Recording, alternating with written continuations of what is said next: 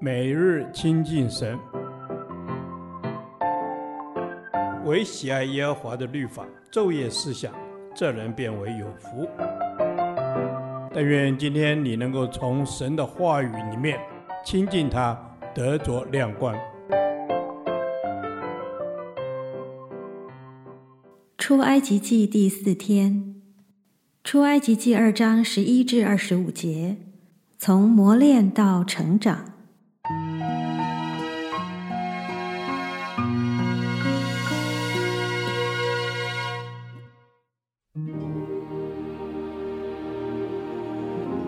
后来摩西长大，他出去到他弟兄那里，看他们的重担，见一个埃及人打希伯来人的一个弟兄，他左右观看，见没有人，就把埃及人打死了，藏在沙土里。第二天他出去，见有两个希伯来人争斗，就对那欺负人的说：“你为什么打你同族的人呢？”那人说：“谁立你做我们的首领和审判官呢？”难道你要杀我，像杀那埃及人吗？摩西便惧怕，说：“这事必是被人知道了。”法老听见这事，就想杀摩西，但摩西躲避法老，逃往米甸地居住。一日，他在井旁坐下，米甸的祭司有七个女儿，他们来打水，打满了槽，要应父亲的群羊。有牧羊的人来把他们赶走了，摩西却起来帮助他们，又应了他们的群羊。他们来到父亲刘尔那里，他说：“今日你们为何来得这么快呢？”他们说：“有一个埃及人救我们脱离牧羊人的手，并且为我们打水，饮了群羊。”他对女儿们说：“那个人在哪里？你们为什么撇下他呢？你们去请他来吃饭。”摩西甘心和那人同住，那人把他的女儿希波拉给摩西为妻。希波拉生了一个儿子，摩西给他起名叫革顺，意思说因我在外邦做了寄居的。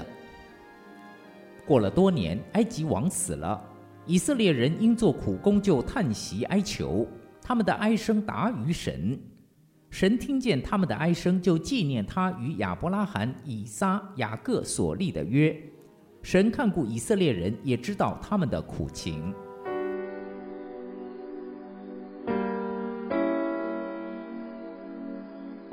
希伯来书十一章二十四至二十七节记载，摩西长大后，因着信就不肯称为法老女儿的儿子，他宁可和神的百姓同受苦害，也不愿暂时享受最终之乐。摩西之所以会关心自己的同胞，乃是幼年时期受到生母的家庭教育影响。以色列人教育的基础在家庭。而母亲往往扮演家庭教育的重要的角色。以色列人在教育上特别注重对神的敬畏，以及对人的怜悯，这对幼年期的人格与心智启蒙阶段是极为重要的。这时期的教育不同于摩西后来在皇宫所受的教育。神的意念和道路都高过我们。人无法靠着自己的能力去宣教或是得着救恩，而要顺服神的旨意与带领，倚靠神完成他要做的工作。摩西打死了一个欺负以色列人的埃及人，结果引来了法老震怒，想要杀他，他就逃到米甸去。血气之勇不但不能成事，反而招致失败。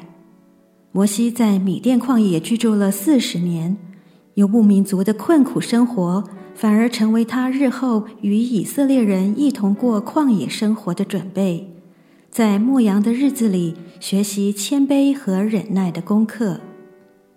摩西虽然有正确的信仰，也受了高等教育，但是要完成神所交托的任务，还需要更多属灵的训练，因此。神先修剪他生命里的渣滓、自义、自大、急躁等，而且是用四十年的光阴来造就训练他。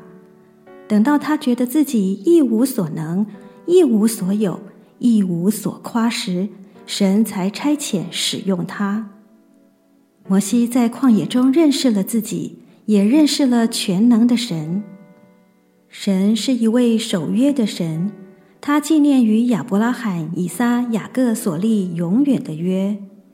选民在苦难中呼求神，神就垂怜，而约正是神施行拯救与应许的基础。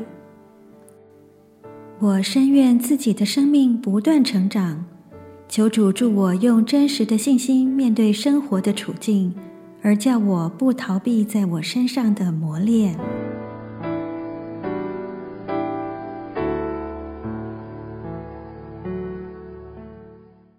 导读神的话，诗篇一百一十九篇七十一节。我受苦是与我有益，为要使我学习你的律例。阿门。阿门。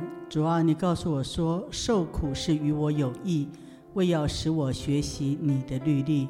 主就求你自己在我的受苦的当中，帮助我能够学习到你所要我学习的。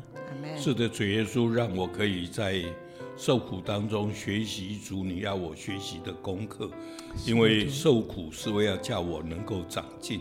为此，我在主你的面前来祷告，求施恩的主耶稣，你帮助我正面的看我所要受的苦。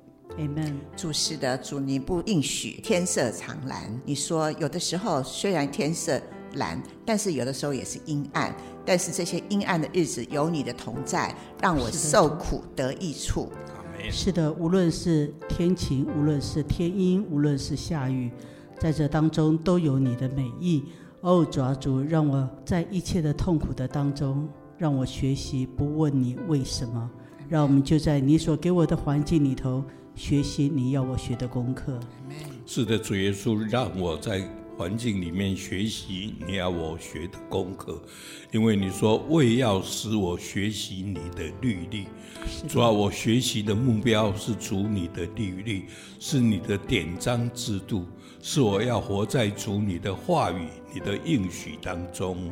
是我要活在你的话语跟应许当中，让我受苦的时候，我就转向你的话语，我就抓住你的应许，知道受苦对我有益，让我更认识你的律例典章，我更顺服遵行。是的，主，让我更多的学习你的律例典章，让我可以在任何的环境里头学习。学习你所要我学的，因为你的功课是对我的生命蛮有帮助的。这样祷告，奉主耶稣基督的名，阿门。耶和华，你的话安定在天，直到永远。愿神祝福我们。